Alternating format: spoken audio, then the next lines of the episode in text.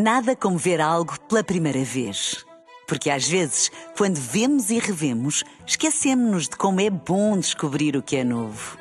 Agora imagine que viu o mundo sempre como se fosse a primeira vez.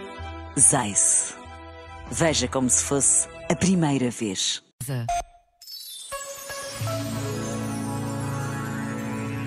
Consola-me saber que um homem como Conrado de Placência subiu aos altares por uma coisa tão aparentemente simples, por reconhecer que errou. Errar é humano, mas sair do erro só com a ajuda de Deus. Foi o que fez este nobre italiano nos tempos idos do século XIV. Confessou publicamente a sua culpa por um fogo na floresta quando andava a caçar, depois de um cego ter sido injustamente condenado.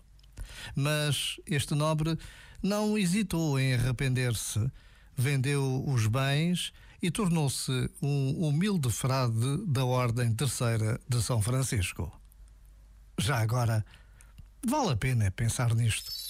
Este momento está disponível em podcast no site e na app.